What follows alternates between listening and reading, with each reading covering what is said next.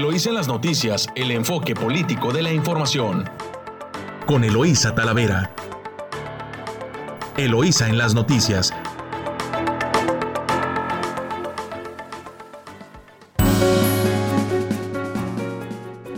Muy buenos días. Hoy ya es jueves 22 de julio. Les saluda Eloísa Talavera aquí desde 92.9 FM transmitiendo directo desde nuestro estudio y a través de nuestra estación hermana también La Chula en San Quintín en el 98.3 de frecuencia modulada. Saludo a usted que nos escucha a lo largo de esta bella costa del Pacífico y ahora en verano pues apreciamos el azul profundo de este mar hermoso del Pacífico. Saludos a Tijuana, a Rosarito, a Ensenada y San Quintín. Muy buenos días pues hoy estaremos revisando bastante información de las últimas 24 horas. Eh, recuerde que nos puede seguir a través de eloisaenlasnoticias.com y a través de nuestro número de WhatsApp 288 646 288 6104 para estar eh, comunicados con usted también. De su diario Reforma, alista la CEGOP estrategia contra la venta de niñas. Eh, el Universal. AMLO Broso y Claudio X fueron espiados por Peña Nieto. Santiago Nieto denuncia que la unidad de inteligencia financiera del, expresidente vigiló movimientos financieros de 207 personas políticamente expuestas, a quienes en esa administración los tenía bajo la denominación de los maléficos. Comprar en el extranjero no era necesario en 2021, el 98% del abasto del sector salud, es de empresas del país, así lo dicen los farmacéuticos. De su diario La Jornada, empresas fachada se utilizaron para espionaje y lavado. Milenio, avance de apertura Delta frustra, frustra reapertura de la frontera con Estados Unidos. Y es que Washington tomó la decisión, pese al esfuerzo de vacunación desplegado por ambos lados del río Bravo, así lo expone Marcelo Ebrard, no teníamos otra opción, argumenta la embajada estadounidense. Aquí el avance de la variante Delta pues frustra la reapertura de la frontera con Estados Unidos. Y recuerde que estaba prevista para el 21 de julio, pues se pospone para el 21 de agosto. Así que pues veremos el esfuerzo, si el esfuerzo continúa en ambos países para que se pueda pues abrir la frontera para actividades no esenciales también. Así que queda, queda cerrada por lo pronto. Y de su diario El Excelsior, reforzarán la seguridad en 50 municipios. Del financiero, llama iniciativa privada al gobierno a promover la inversión y de su diario El Economista, la incertidumbre entre inversionistas en México se ha incrementado, así lo estipula Estados Unidos. Y la razón, nuevo pico de contagios satura el INER y Estados Unidos mantiene el, el cierre fronterizo. Planes de vuelo por teléfono y a mano. Este es el titular de su diario 24 horas y es que estaremos eh, revisando eh, puntualmente, pues la ayer eh, que se paralizó el aeropuerto principal del, del país, hicimos el ridículo en el aeropuerto internacional de la Ciudad de México, se interrumpió la navegación aérea y estaremos comentando pues los detalles de esta situación. En más información de, los diarios locales, eh, tenemos de, su diario, de las primeras planas de su diario El Vigía. Continúa la violencia en Ensenada. Asesinaron a cinco personas, cuatro hombres y una mujer. Las dos víctimas más recientes fueron ultimadas anoche en distintos puntos de la ciudad, mientras las otras tres murieron en la delegación de El Sausal.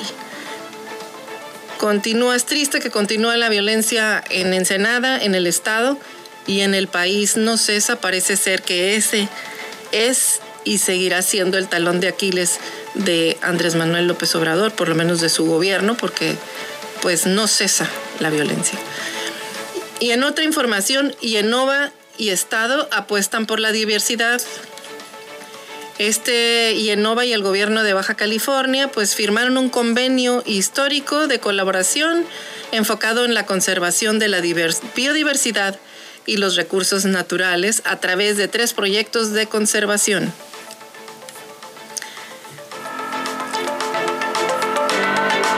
Y de su diario El Mexicano, pues amplían otro mes los cruces no esenciales en la frontera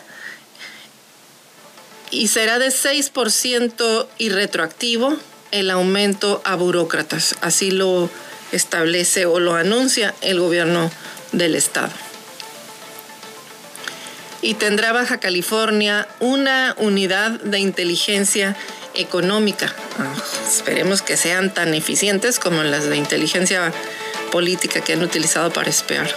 Pues en buena hora por Baja California que tendrá una unidad de inteligencia económica.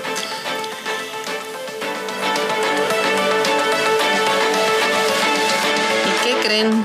Que los diputados aprobaron, eh, se acabó propaganda política en vía pública para las campañas. Este y más información estaremos revisando aquí en sus diario, en su diario El Mexicano. Cruces no esenciales hasta el 21 de agosto. Se mantiene el cierre frontal eh, parcial de la frontera. La Cancillería encabezada por eh, Marcelo Ebrard informó de la decisión del gobierno de Estados Unidos la Secretaría de Relaciones Exteriores informó que el gobierno de Estados Unidos notificó a las autoridades mexicanas de la decisión de mantener el cierre de la frontera para cruces no esenciales. Es decir, el cierre parcial de las garitas continuará hasta el próximo 21 de agosto. Y es que México continuará con el diálogo bilateral y reitera que el ritmo acelerado de vacunación contra el COVID en la frontera Ah, genera condiciones para avanzar en mutuo beneficio. Así lo dijo el secretario de Salud, Alonso Pérez Rico. Pues hasta aquí dejamos este primer avance informativo. Nos vamos a corte comercial. Recuerde que nos puede seguir a través de, de nuestra cuenta de Facebook en el 646 288 6104 a través del portal Eloísa en las noticias. Regresamos en unos minutos en su emisora favorita 929 Amor Mío. Estás escuchando Eloísa en las noticias. Regresamos.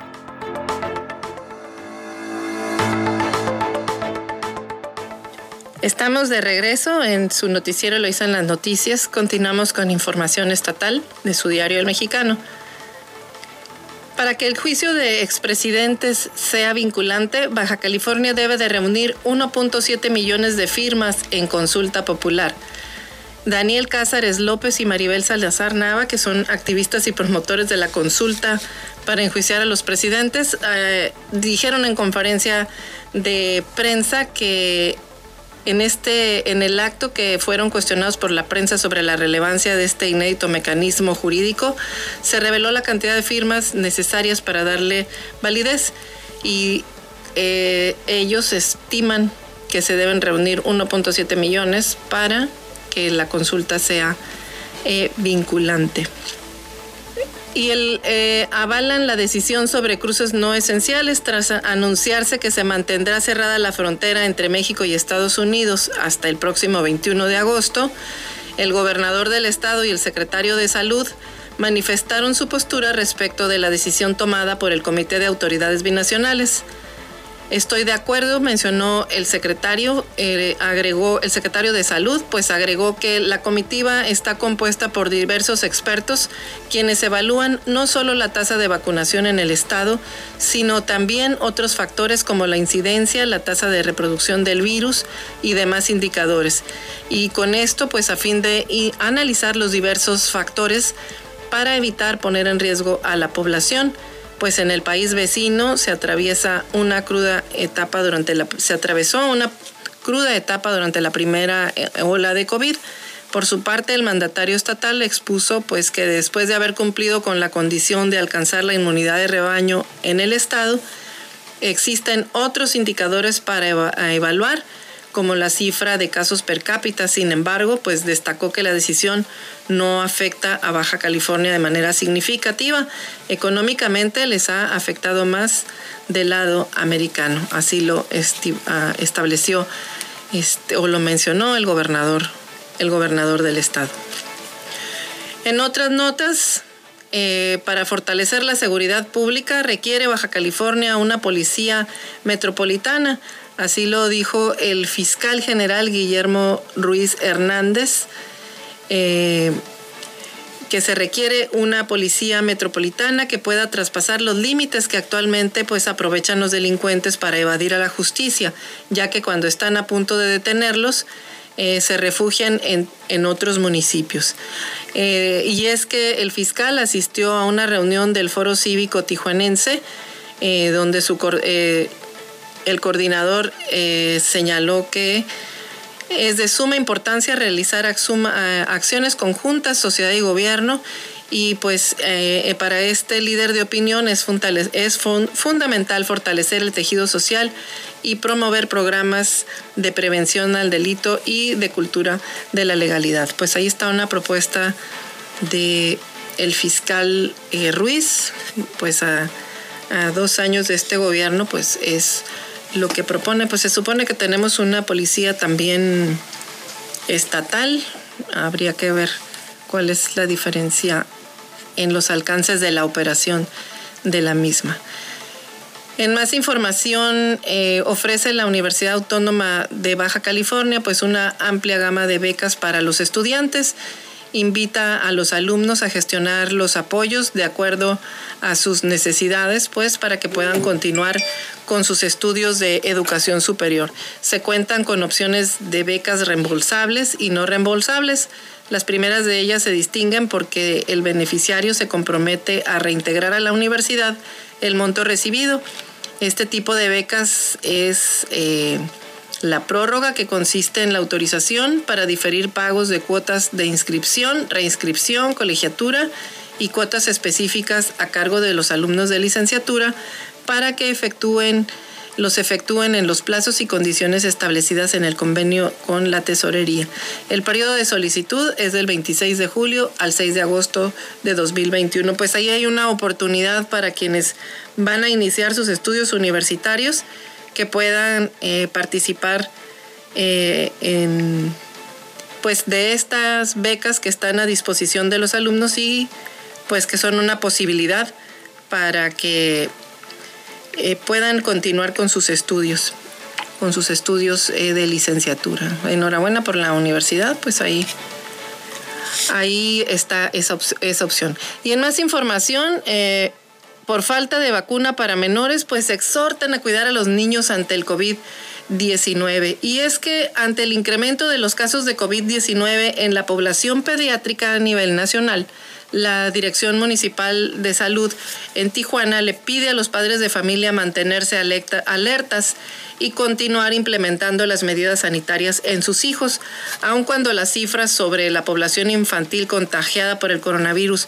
se han presentado en estados del centro y sur de la República Mexicana y en ningún caso en Baja California, pues se exhortan eh, a seguirse cuidando para que esto pues no afecte a nuestro estado. Y ahí están, es que el COVID está aquí, no, pues no se ha, no se ha ido la pandemia, la pandemia continúa. Y en Tijuana también en el Chaparral mantienen consultas médicas en albergues a fin de garantizar el servicio médico a la, a la población más vulnerable, pues la Secretaría de Salud del Estado continúa llevando la atención médica a distintos albergues donde se atiende a la población migrante. Pues ahí está este tema, esta problemática que está en Tijuana. y atendiéndose. Y bueno, ya entramos a información de su diario El Vigía y desafortunadamente mencionábamos pues asesinaron a cinco, a cinco personas, cuatro hombres y una mujer en distintos eventos. Cinco personas fueron ayer eh, asesinadas por disparos al parecer de arma de fuego por desconocidos en las últimas 24 horas del puerto. Las víctimas se encuentran varones jóvenes y una mujer. Eh, pues muy triste, fueron tres en el Sausal y este otro triple, este triple homicidio es el segundo que se registra en el presente mes. El anterior ocurrió el 10 de julio en la colonia Invasión Lázaro Cárdenas, en un domicilio de esta colonia, pues donde se encontraron tres varones sin vida. Esta, eh, muy triste lo que está sucediendo en, Ensenada después de que era una ciudad eh, quieta. Ahora estos eventos y masacres están siendo pues eh, casi, casi todas las semanas, por no decir todos los días. Eh, eran casos aislados los que de los que se tenía conocimiento y que causaban pues muchísima asombro e indignación y pues en estos días no debemos dejar que la violencia se pues se normalice y que no que no nos conmocione estos hechos que están sucediendo pues casi todos los días en nuestro estado, en nuestro municipio. En otra información, Yenova eh, y el Estado apuestan por la biodiversidad y es que la empresa Yenova y el gobierno del Estado de Baja California firmaron un convenio histórico de colaboración enfocado a la conservación de la biodiversidad y de recursos naturales a través de tres proyectos de conservación. La creación del Jardín Botánico Cumiay en San Antonio, Necua, el programa binacional Cóndor de California en el Parque Nacional Sierra de San Pedro Mártir y el último humedal conocido como La Lagunita para ser declarados como área natural protegida. Este convenio pues eh, lo encabezó la firma el secretario de Economía, Sustentabilidad y Turismo y reconoció pues el sentido de responsabilidad social y el compromiso de esta empresa Yenova con el Estado, el cual se ha visto pues reflejado en inversiones y apoyos sociales que permiten impulsar la reactivación económica de la entidad, así como construir obra pública, recuperar espacios de sana convivencia y contribuyendo al desarrollo de Ensenada, por lo tanto, de como una ciudad, este, perdón, como una región sustentable. Así que, pues, Tania Ortiz Mena, quien es directora general de Yenova, expuso el compromiso y sentido de colaboración a largo plazo que tiene la empresa con el estado de Baja California. Pues ahí está esta eh, importante inversión con tres proyectos que van directamente pues impactando a la sustentabilidad de, la zona y que contrastan con la política federal de eliminar la oficina de la Profepa en Ensenada.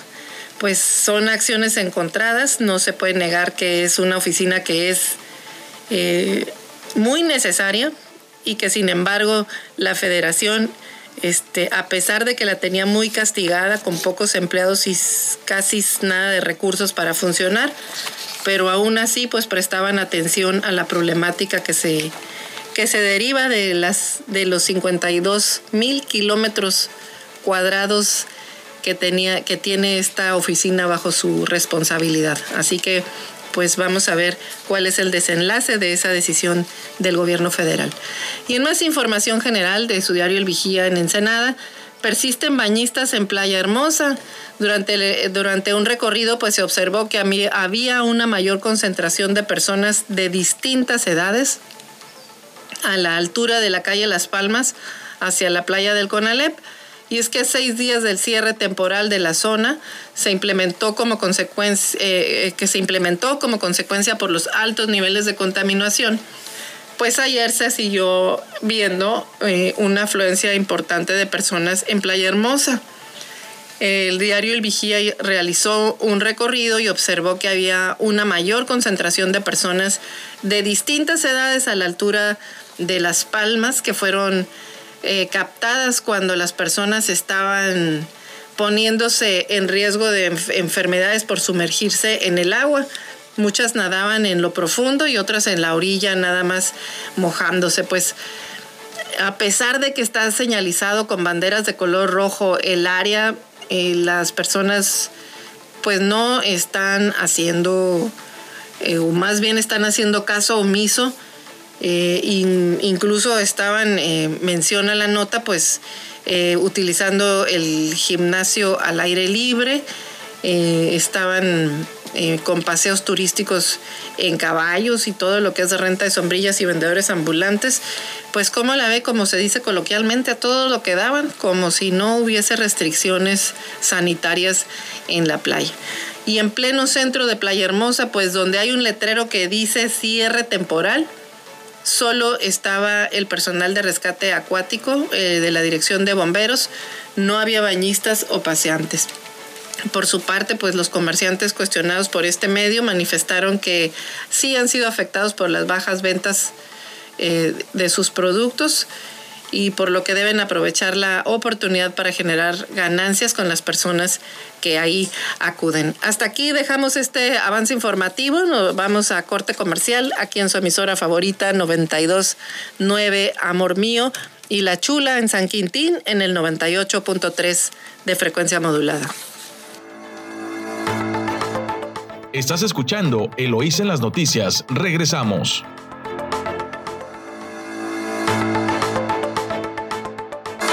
De regreso aquí en su emisora favorita 929 Amor Mío y La Chula en San Quintín, en 98.3 también de frecuencia modulada.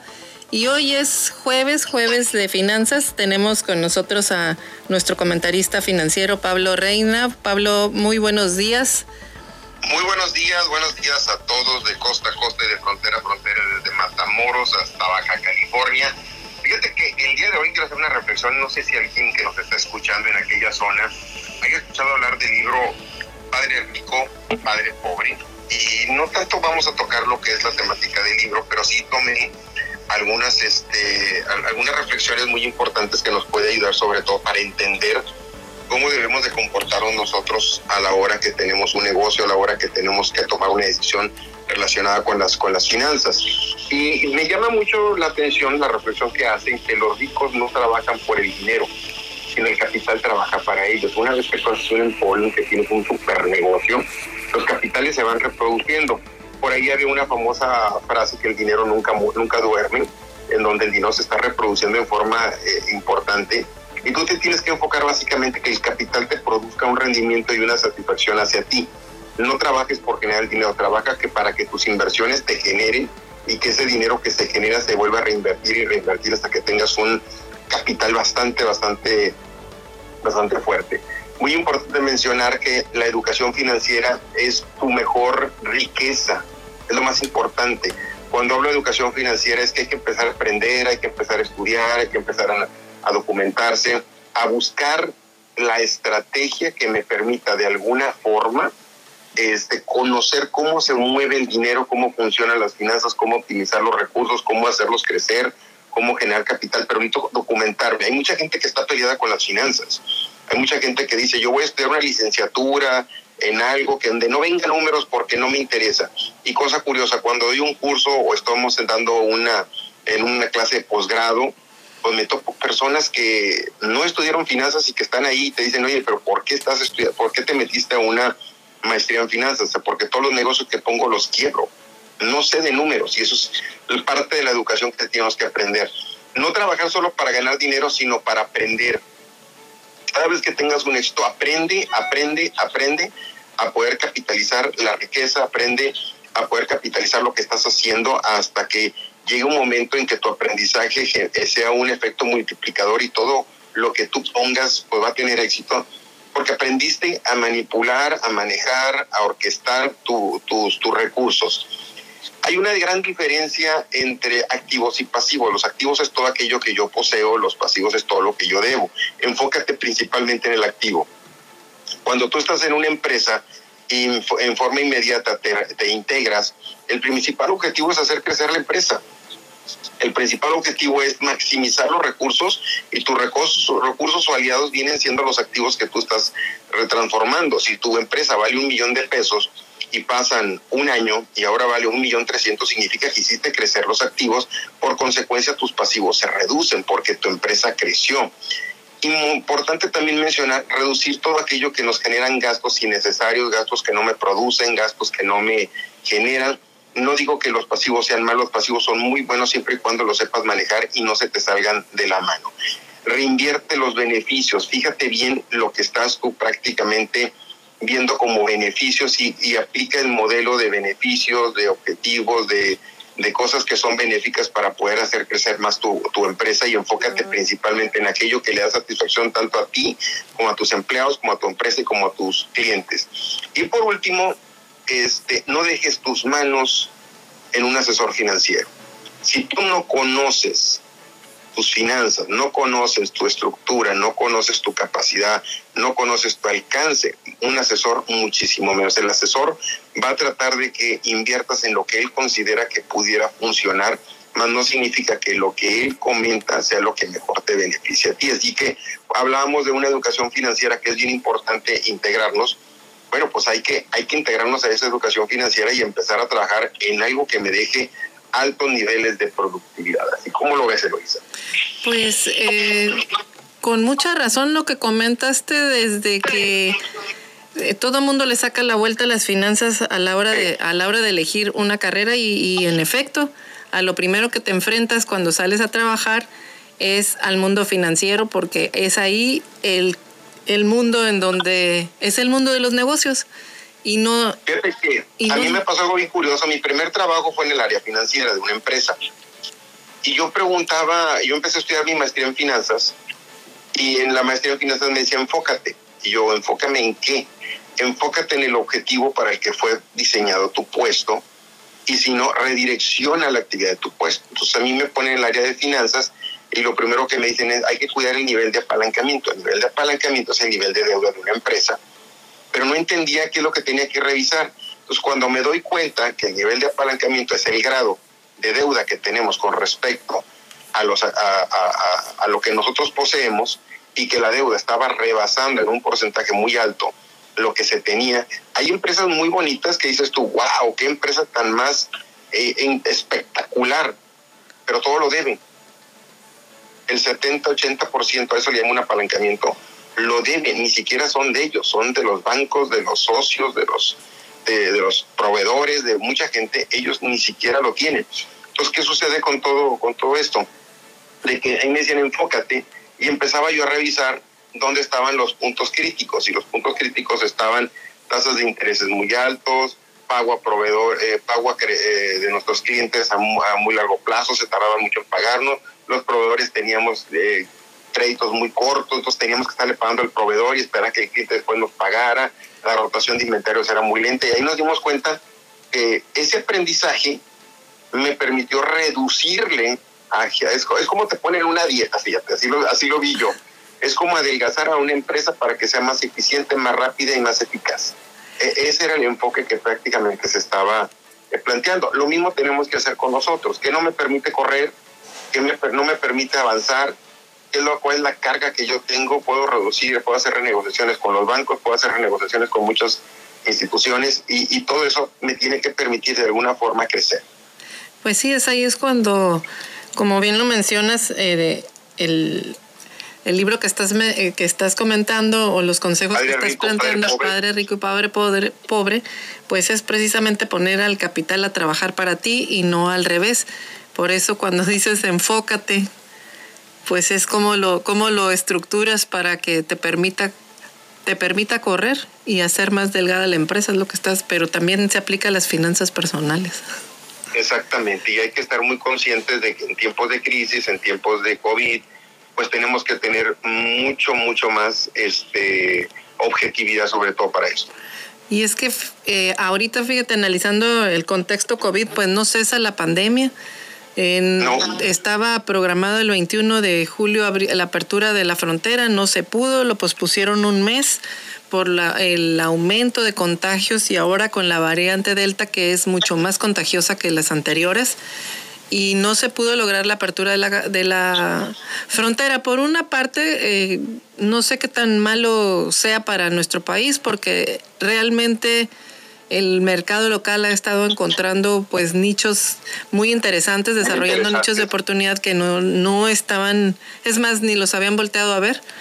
Y quien está sufriendo es Estados Unidos porque no ha habido consumo el consumo que había de los mexicanos del de otro lado. El sector maquilador acá en Tamaulipas, sobre todo el fronterizo, está al 60%, está parado porque no hay consumo en Estados Unidos. Está, la gente no está comprando automóviles, no está comprando electrodomésticos, no está comprando muchas cosas que estábamos acostumbrados. Por más que traten de reactivar, mm, la gente sigue temerosa de que si me voy a un parque de diversiones, si me voy a una playa, aunque los jóvenes fueron los más valientes, este, y ahí, ahí está el resultado. De hecho, conocimos una familia que se, se fue a un parque de diversiones en Orlando y regresó toda la familia infectada en COVID. Tristemente. Pues, nadie está exento y con vacunas. ¿eh? Sí, es que nadie está exento de, de, los contagios y eso pues tiene muy sensibles también a todos los mercados. Ya ves el, el tipo de cambio está arriba de 20 pesos, a menos así amaneció hoy. Hay eh, mucha volatilidad y y la inflación, ni se diga, empieza a incrementarse, empieza el efecto de, la, de los combustibles, el aceite, la cebolla, las tortillas, todo, todo, eso está incrementando y, complica mucho más esto. Ahora sí que el actuar de, la, de, consumo de la gente. Pues eh, sí, entonces este tipo de este tipo de, de, pues de conocimiento y de consejos que, que nos estás compartiendo pues son muy útiles en, esto, en estas épocas en las que tienes que, pues la pandemia nos puso en el punto de, de, reducir, ahora sí que como bien lo dijiste con la dieta, de quitar la grasita, de quitar la grasa, lo que no es indispensable y quedarnos estrictamente con lo necesario para que funcione la, la economía. Eh, Mira, se ha, abierto muchísima competencia. Yo hacía un análisis de red, tengo, de hecho, tengo una maestría en estrategias de marketing online. Sí. Y, me puse a ver, en un año, por ponerte un ejemplo, había 400 en red social registradas, 400 taquerías en, aquí en la ciudad de Matamoros. En un año ya hay 1500 taquerías. Se han abierto taquerías por todos lados, porque la gente por necesidad ha estado abriendo lo que puede para poder sobrevivir.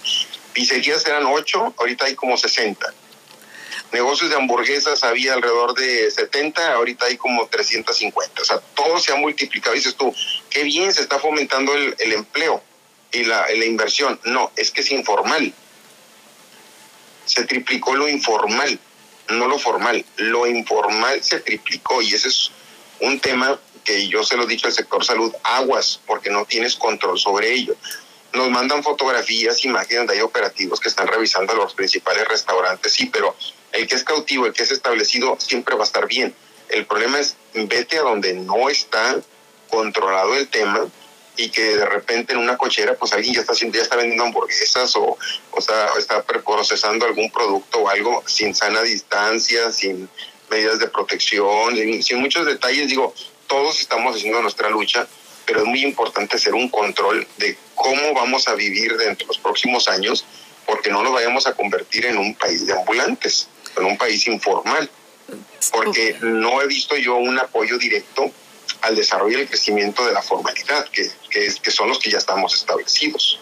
Pero bueno, eso es parte de, todo pues, este melodrama que estamos viviendo. Así es, es parte del, de los riesgos en los que nos ha colocado eh, la pandemia, pero sí, sí lo que ha sucedido en positivo creo que ha sido la, considero ha sido la inclusión digital de los negocios también y que los establecidos encontraron una oportunidad de a través de las plataformas y de las entregas en combinación con otras plataformas eh, aumentaron mucho sus ventas. Yo cuando he tenido esa oportunidad de ver anuncios, a, ir asistido a negocios que tienen distribución de alimentos con estas plataformas, pues antes solamente tenían la cocina funcionando cuando iban las personas, después ahora ya, ya no, ya continúan ellos, a pesar de que no haya personas sentadas, en, continúan en eso. Y bueno, pues son cosas que, que nos trajo de aprendizaje. Pablo, muchas gracias por compartir con nosotros estos consejos y bueno, pues ahí los dejamos eh, para las finanzas personales y las finanzas de las empresas también. Muchas gracias y nos escuchamos el próximo martes hasta por allá, hasta Matamoros. Gracias, Pablo. Nos vamos a corte comercial, regresamos con más información aquí en 929 Amor Mío. Estás escuchando Eloís en las noticias. Regresamos.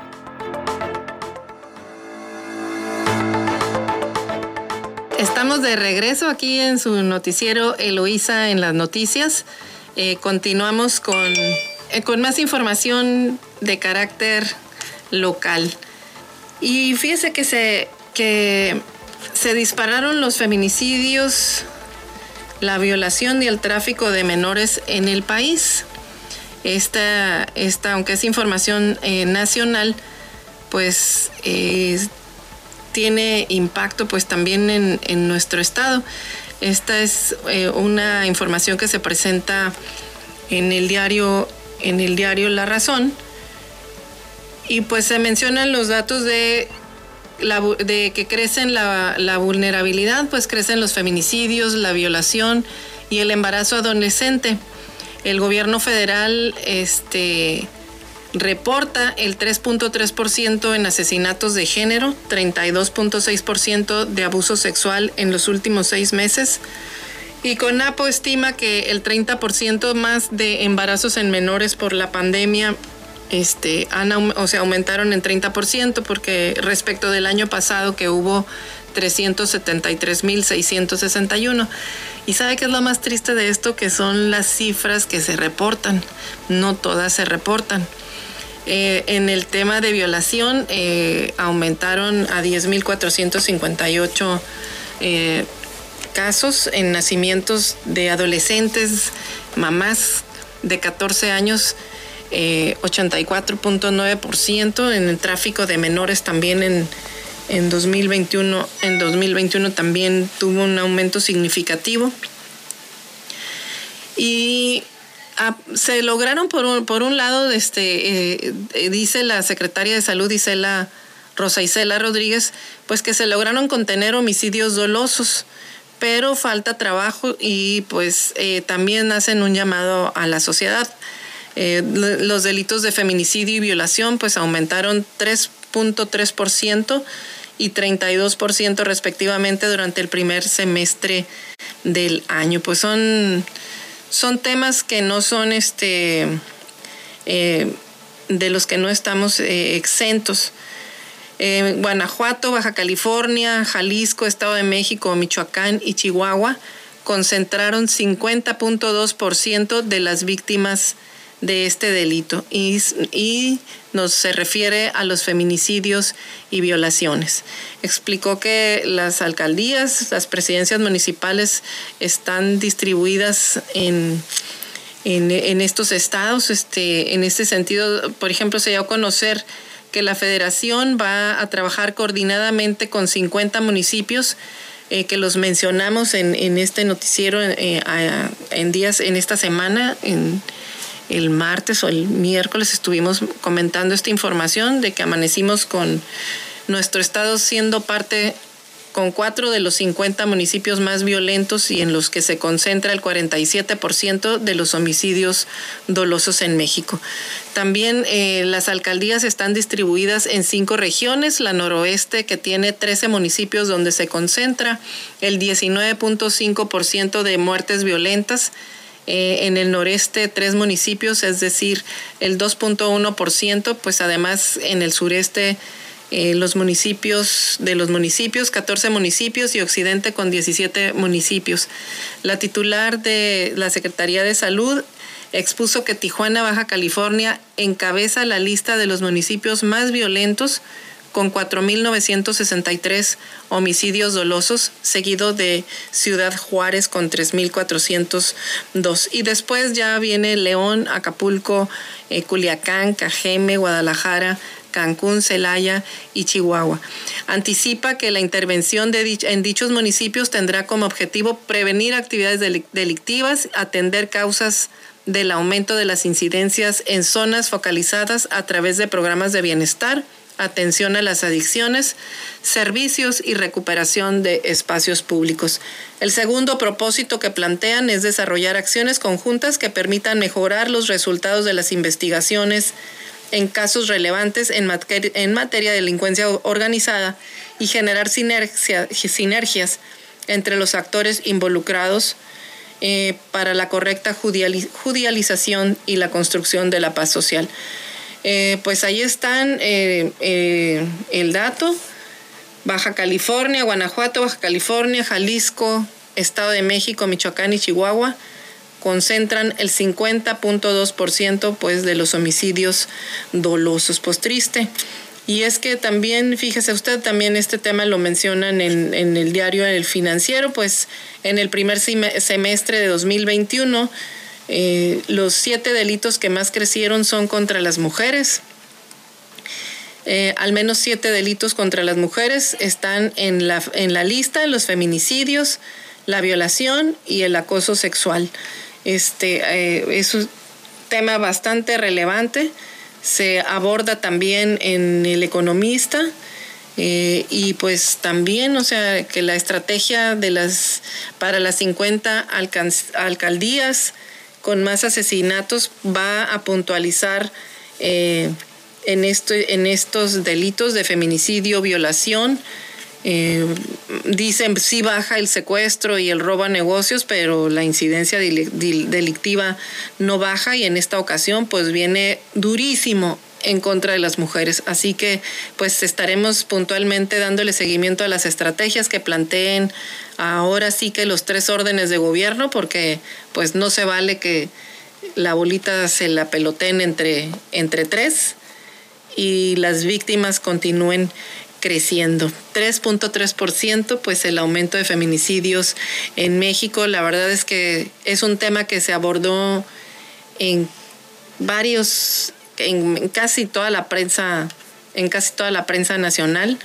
porque pues es un hecho relevante que seis estados concentren el 50% de los homicidios dolosos del país y lamentablemente pues los delitos en aumento, los que están más críticos van en contra de las mujeres. Se vistieron de rosa los delitos, así que pues ahí están eh, la autoridad con enorme responsabilidad en el, en el país y el Estado pues desafortunadamente tiene de los seis municipios, cuatro, cuatro entre los 50 más peligrosos y además puntero con Tijuana como el más violento de esos 50 municipios.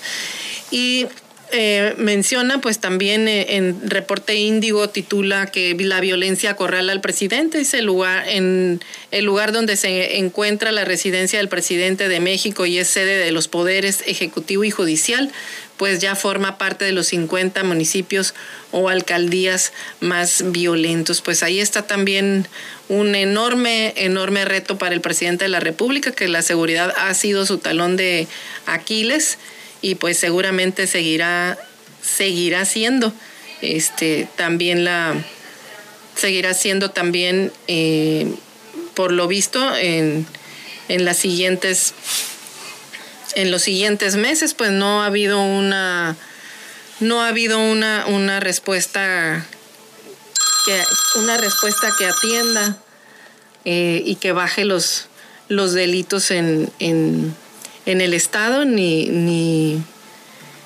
pues ni en, ni en Baja California. Entonces, este, pues ahí está el reto también, el reto también para todas las autoridades. Los delitos aumentaron y no solo eso, sino que se pintaron de color de rosa. Aumentaron los, aumentaron los, eh, los homicidios contra las mujeres y las niñas en todo el país. Y en, otra, en, otras, eh, en otras de orden, de orden local también, de, en, el, en el estado, pues tenemos eh, también este, que cerraron la, frontera porque pues no fue insuficiente la, vacunación masiva como lo, lo comentábamos el gobierno de Estados Unidos publicó en Twitter que se busca pues disminuir la propagación del virus del COVID y pues continúan los cierres de frontera. Afortunadamente pues por un lado, al parecer le, le, pega más a Estados Unidos que a México en el tema comercial, en el comercio local, pero pues afecta todo lo que son exportaciones e importaciones porque no hay consumo también del otro lado de la frontera y bueno, pues es, una, es un tema que se nos puede que se nos puede revertir. Así que pues el Delta impidió la reapertura de la frontera en todo el país. Y fíjese que en, otras, en otra nota nacional, eh, este es de su diario La Voz de la Frontera, el Estado adeuda 190 millones al FIDEN y es que desafortunadamente los gobiernos de Kiko Vega y Bonilla pues fueron acumulando este adeudo. El gobierno estatal dejó de pagar desde el último trimestre del 2019 a la fecha. Eh, los patrones pagan el 5% por concepto de impuestos sobre la nómina y bueno, pues este tiene compromisos. Esa es la razón de ser de este impuesto que es para la promoción turística, para la promoción económica del Estado y pues obviamente pues no ha tenido ese destino. El gobierno de Baja California no ha aportado los recursos del FIDEM, del Fideicomiso Empresarial de Baja California, FIDEM, desde el último trimestre de 2019, adeudando un total de 190 millones de pesos. Así lo informó el presidente del Consejo Coordinador Empresarial eh, de Mexicali explicó que los patrones del Estado pues han pagado el impuesto sobre la nómina que es del 5% y no han recibido los ingresos a través del fideicomiso FIDEM. Explica que este recurso pues está avalado por la Ley de Hacienda del Estado en su artículo 151-6 y que tiene como objetivo ser utilizado para programas relacionados a la seguridad pública, a la participación social en la educación o fortalecer las comisiones o consejos de desarrollo económico de cada municipio. Y ahí pues cada municipio tiene agendas específicas para el desarrollo, eh, para el desarrollo de, de, las actividades económicas del Estado. Y pues ahí está, el adeudo se tiene ya de dos administraciones y pues no han cumplido. Y esta nota pues contrasta con la que ayer habíamos mencionado de que estaban aportando los recursos, pero pareciera que pues solamente fue pues como dicen así este llamara de petate porque no, no concluyó en, buenos términos. Y en más información, pues recibieron la segunda dosis de AstraZeneca eh, las personas, la guía técnica para la aplicación de dicha marca, de dicha marca contra el virus, eh, AstraZeneca indicó que la segunda vacuna debería recibirse entre 56 y 84 días después de la primera. La AstraZeneca ya llegó y a las personas que tienen ese, ese, que están en ese periodo, pues ya pueden recibir su vacuna en el periodo de 56 a 84 días después de la primera dosis, de que, haya, de que recibieron la primera dosis. El secretario, eh, el secretario de salud, o el jefe, más bien el jefe de la jurisdicción de salud en Ensenada, eh, el doctor Ángel Iván Alvarado López, expuso que según la guía técnica para la aplicación de dicha vacuna, la segunda pues debe de aplicarse de 56 a 84 días. Y ayer miércoles pues dieron las fueron eh, dieron inicio las jornadas de vacunación para estos, eh, este grupo etario que tiene pendiente la segunda dosis de AstraZeneca. Así que pues puede asistir ahí a la calle Ruiz para que lo vacunen eh, si es que usted recibió la dosis antes del 26 de mayo. Pues nos vamos a corte comercial, regresamos aquí en Eloísa en las noticias. Recuerde que nos puede seguir, eh, comunicarse con nosotros a través del 646-288-6104 en WhatsApp. Estás escuchando Eloís en las noticias. Regresamos.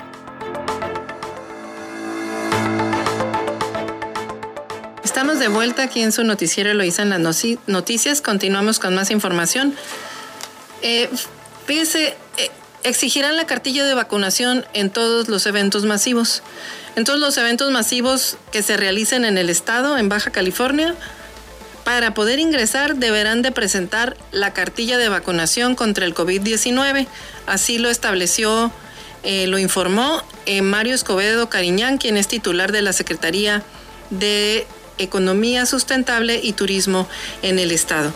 Indicó que esta disposición entró ya en vigor en toda la entidad, por lo que a partir de este fin de semana, cuando ya se tiene programados eventos masivos, por ejemplo en playas de Rosarito, la norma ya será aplicada y todos los promotores de cualquier actividad que congregue a más de 500 personas tienen que establecer ya ese requisito.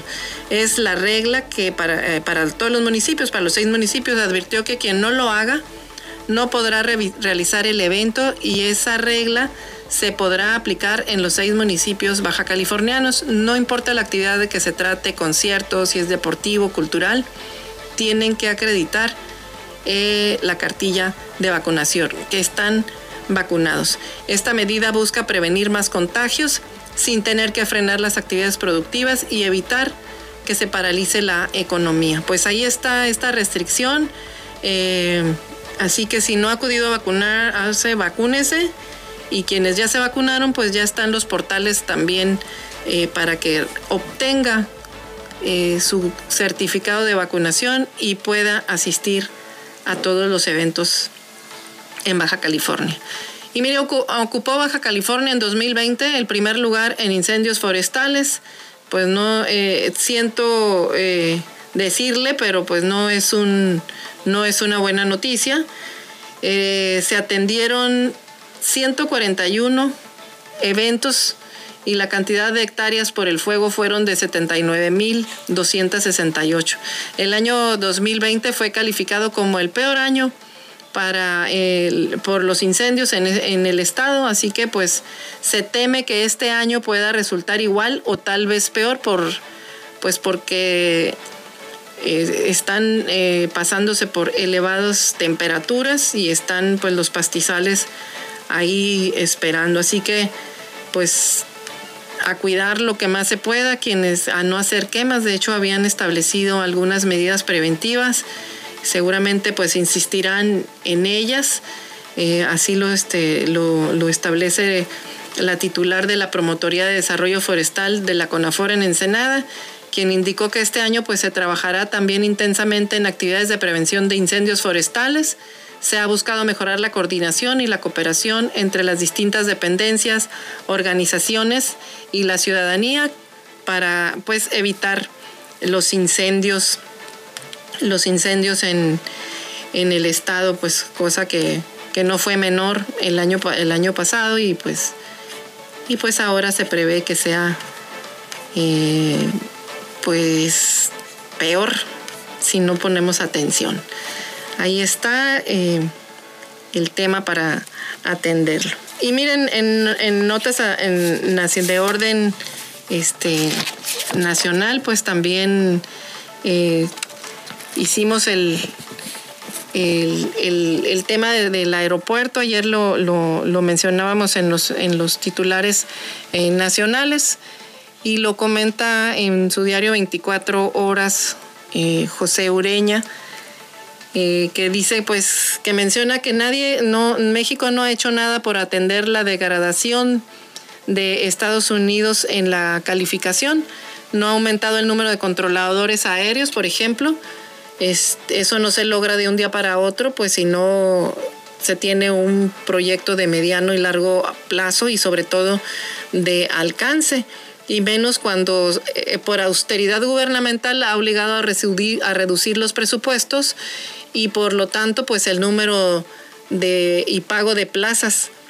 Y por ejemplo, en el país hacen falta 160 controladores aéreos según los estándares y los peritajes ¿Y cuántos cree que tiene México? Pues únicamente 39. Exactamente, pues ni la cuarta parte de los que se necesitan.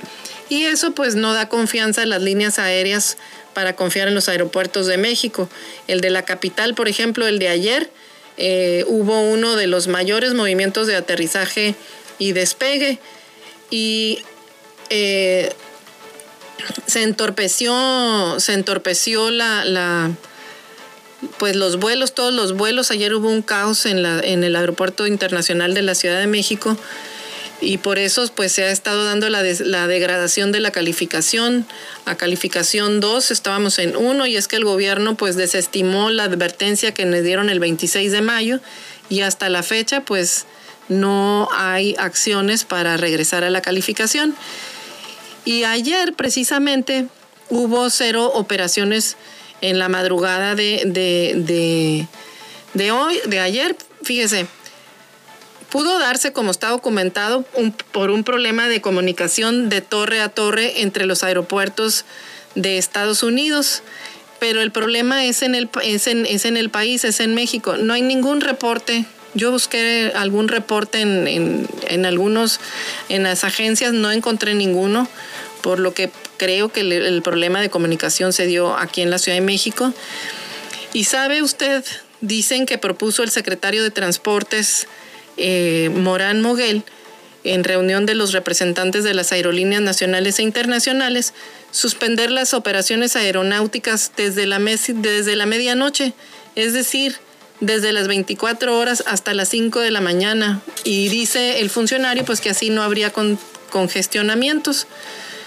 Eh, imagínese usted las aerolíneas, eh, no sé, Delta Airlines, Canadá, Air France, inclusive hasta, hasta las cubanas, que son las que les gustan al, gobierno, sin espacio para aterrizar y despegar durante cinco horas.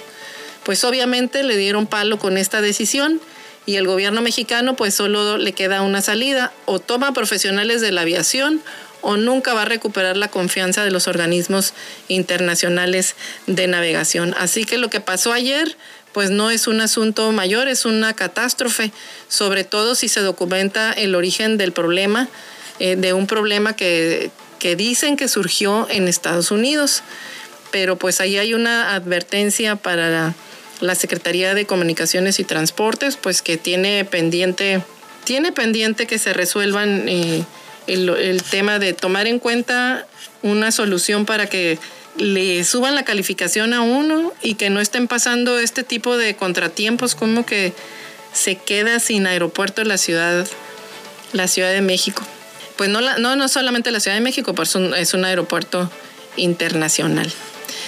Y en más información nacional, fíjese que lidera México por orfandad, eh, orfandad por COVID.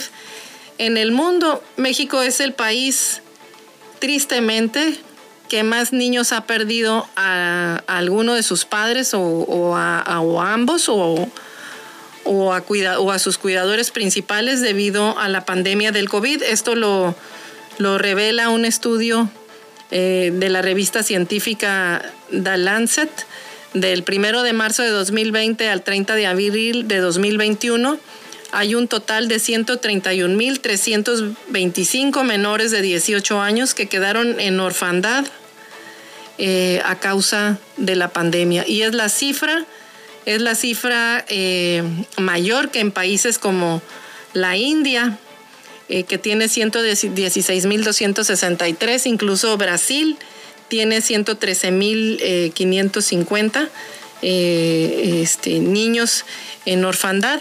En perspectiva poblacional, Perú, que fue el país más afectado por este fenómeno, pues de acuerdo a los datos del estudio, la nación andina eh, tuvo una tasa de, orfandad, es decir, por la muerte del, del, papá, de la mamá o de ambos por COVID, eh, de 9.6 frente a la de 3.3 que tuvo México. Entonces los datos también dejan ver que en el mismo periodo un total de 203.549 menores perdieron la vida por COVID debido a que sus padres, abuelos o cuidadores primarios o secundarios, es decir, las personas que habitan eh, con ellos, eh, perdieron la vida. Pues ahí está este tema pues triste y delicado, el que los, eh, los niños se hayan este, quedado sin, sin un responsable, pues ahí están en plena en plena orfandad. Son datos que también dejan ver que el mismo, en el mismo periodo 203.549 menores perdieron por el COVID a sus padres, abuelos o personas secundarias que los cuidan. Y esto implica pues una tasa de 5.1 por cada mil niños. En Perú, en ese mismo sentido, 136 mil niños. Entonces, debido a que la mayoría de las muertes por COVID ocurrieron en adultos y no entre niños, pues la, la atención se ha centrado en los adultos, pero pues los niños están padeciendo este, estas consecuencias. Fíjese usted, haber quedado en la orfandad por haber perdido pues a los principales eh, familiares, a sus padres, abuelos o incluso familiares eh, de orden secundario, pero que podían este, o estaban de responsables de ellos ya. Así que pues no creemos que este tema eh, seamos exentos en el Estado. Veremos cómo qué está ocurriendo y, y cómo lo y cómo lo están resolviendo. Pues ahí está un tema bastante triste para, para las familias en México que perdieron los niños. Niños aumentó pues el niño de orfandad en casos de orfandad. Y también en Estados Unidos pues suben los contagios en asilos de Estados Unidos a causa de las bajas tasas de vacunación entre trabajadores de casas para ancianos. Se han incrementado los casos en estos sitios. Únicamente el 59% del personal pues se ha aplicado la dosis. Pues triste y no creo que sea el caso distinto en México. Revisaremos información de, al respecto. Y bueno, ya eh, entrando al tema de las Olimpiadas, pues hoy en la madrugada a las 3 de la mañana fue el juego de México contra Francia.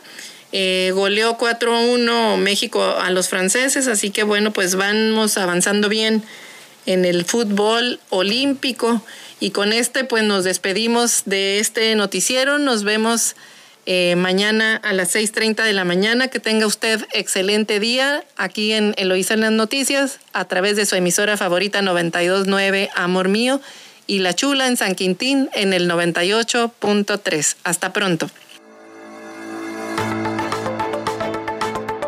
Eloísa en las noticias, el enfoque político de la información. Sintonízanos todas las mañanas de lunes a viernes a las seis y media en Amor Mío 92.9 FM y La Chula 98.3 FM. Visítanos en eloísenlasnoticias.com.